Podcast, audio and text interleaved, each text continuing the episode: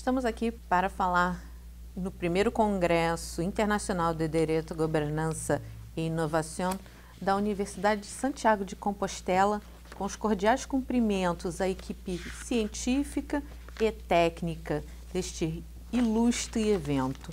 Estamos aqui para falar sobre a solução amigável dos conflitos na Comissão Internacional de Direitos Humanos, artigo escrito por mim, Luciane Mara Gomes, e Carmen Caroline Nader. O foco do nosso trabalho ele está na Comissão Internacional de Direitos Humanos, que ela vai tratar do estudo de mecanismos que visem a reparação financeira, o restabelecimento dos direitos afetados e medidas de não repetição em violações de direitos humanos que são levados à Comissão Internacional de Direitos Humanos. Fruto da existência de conflitos que aumentam em quantidade e complexibilidade, que tem como foco a violação de direitos humanos, que vai afetar diretamente a dignidade da pessoa humana. Busca-se, perante a Comissão Internacional de Direitos Humanos, a adoção de novos modelos de resolução de conflitos, uma vez que far-se-á a análise de casos através da Comissão Internacional de Direitos Humanos, os informes anuais, em especial aquele elaborado no ano de 2015.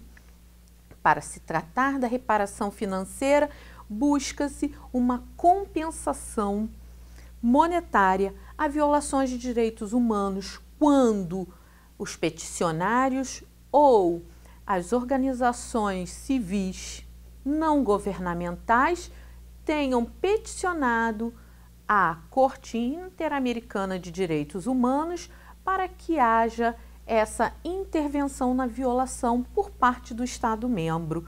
De outro lado, poderá ainda se obter a reparação desse direito violado, restabelecer o canal normativo, o canal de ordem pública por parte desse Estado membro e também medidas que o Estado adote para que não se pratique mais essa violação de direitos humanos, mas sempre lembrando que quando seja possível, por conta da necessidade de buscar no Poder Judiciário do Estado membro uma resposta célere, mas sempre repisando a existência de demandas massificadas que se tornam insatisfatórias e pouco efetivas, aí nós vamos visualizar a existência de violações de direitos humanos, tanto no que tange aos direitos individuais, como também às liberdades públicas, que diz respeito ao,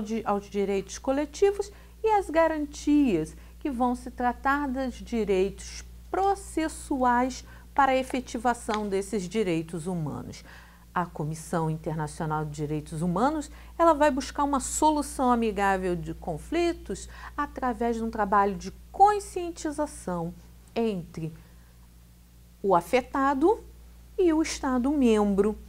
Vai tomar ainda por base esses conflitos que sejam resolvidos de maneira autônoma e independente, sempre tomando por base a vontade das partes em estabelecer o cumprimento pelo Estado daquilo que ele vier a concordar, a acordar com o violado e ainda manter a garantia de respeito aos direitos humanos, sempre permeado num trabalho de observação do indivíduo sob um paradigma da filosofia kantiana, o homem em, com fim em si mesmo, autônomo e socialmente participativo, ou seja, o homem atuando na prática e na responsabilidade de fazer valer aqueles direitos que ele teve violado. Como se procede? Através da Assembleia Geral, dá-se ciência e publicidade internacional para que haja o dever funcional dessa Assembleia Geral que é respaldar a proteção dos direitos humanos, sempre ensejando que a inspeção por agentes da Comissão Interamericana de Direitos Humanos aos Estados-membros para averiguar a posição do Estado-membro quanto àquela denúncia de violação de direitos humanos. Dessa forma, haverá o fortalecimento da solução desses conflitos de forma amistosa, todas ressaltando ainda que no âmbito da Comissão de Direitos Humanos, visto que se a demanda for estendida à Assembleia Geral da Organização dos Estados Americanos, esse olhar vai sempre estar focado no que? Na mediação como uma busca amigável da solução de conflitos. A comissão ela vai atuar de que forma? Ela vai encaminhar um facilitador para que ele promova tais negociações e também fiscalizar o efetivo cumprimento.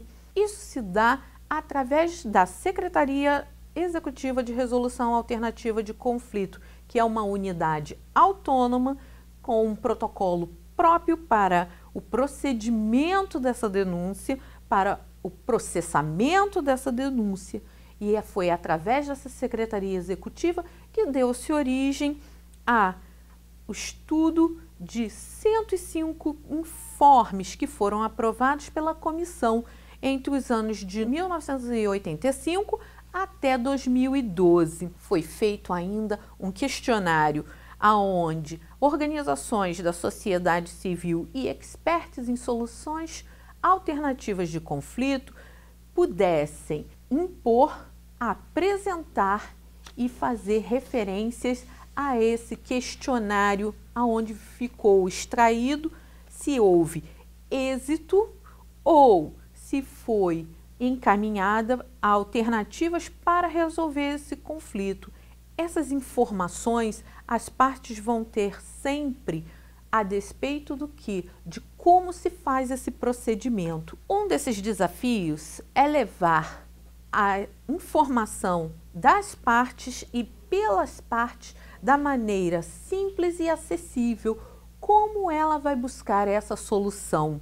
Uma das hipóteses trazidas no estudo foi o caso Velásquez Rodrigues versus Honduras.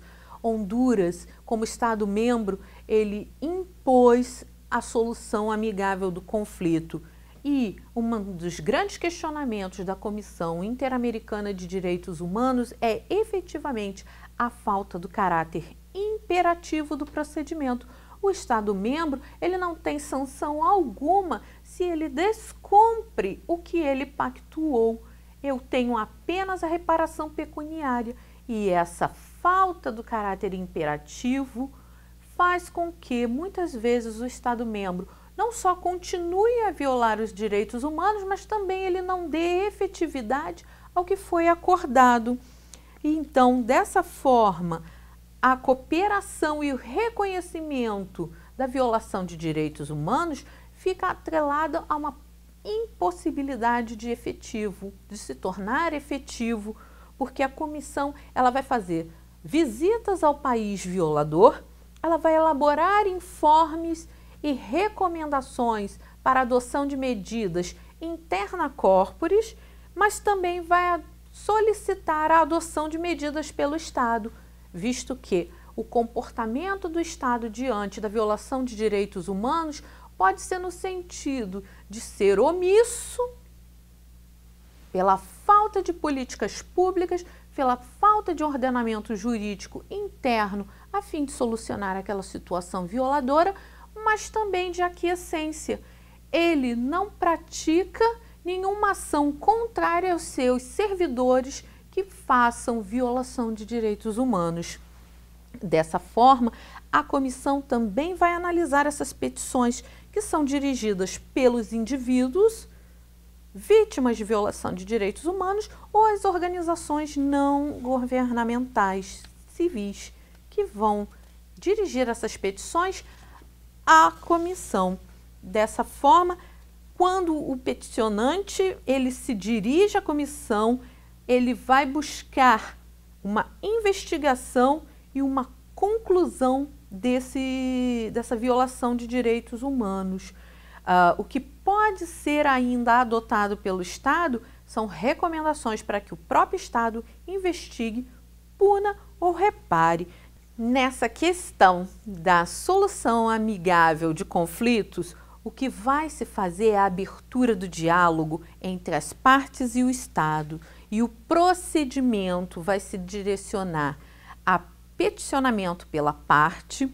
A comissão vai se colocar à disposição a qualquer tempo para realizar essas reuniões, com ou sem a participação do mediador e também a atuação do representante, que vai ser de forma confidencial e flexível. Caso não haja solução, aí sim o procedimento vai ser seguir para a análise da responsabilidade estatal. Desses 106 informes que foram analisados, 92% dos acordos foram concluídos, foram cumpridos pelos Estados-membros. 8% restante, eles foram impostos multas e juros para que se buscasse o que? A seriedade na satisfação. No que se tange aos valores, o que foi avançado como reparação pecuniária foram os valores que são praticados pelos tribunais arbitrais ad hoc na Argentina. A busca dessa informação, ela vai fazer com que a solução amigável de conflitos, ela ponha termo à violação de direitos humanos. Para concluir, não se tem ainda um sucesso mais efetivo, é, não se tem ainda uma propositura mais incisiva, tendo em vista a não possibilidade de intervenção pela Comissão Internacional de Direitos Humanos, tendo em vista a soberania nacional. Os próprios tribunais, eles não internos não reconhecem a, a resolução da Comissão Internacional de Direitos Humanos como sendo uma sentença exequível. Ela vai ser cumprida, sim, mas através de uma carta rogatória, que vai caber à análise dos tribunais superiores se se tratando de Brasil. A solução amigável de conflitos, ela vai trazer para o âmbito internacional um sucesso maior da fase dialogal, da propositura perante os tribunais e cortes internacionais com o fim de restabelecer violações à dignidade da pessoa humana e aos direitos humanos. Agradeço a disponibilidade e a participação nesse evento que envolve universidades do Brasil, Portugal e Espanha. Agradecendo mais uma vez à comissão científica e ao conselho técnico deste ilustre evento meu muito obrigada.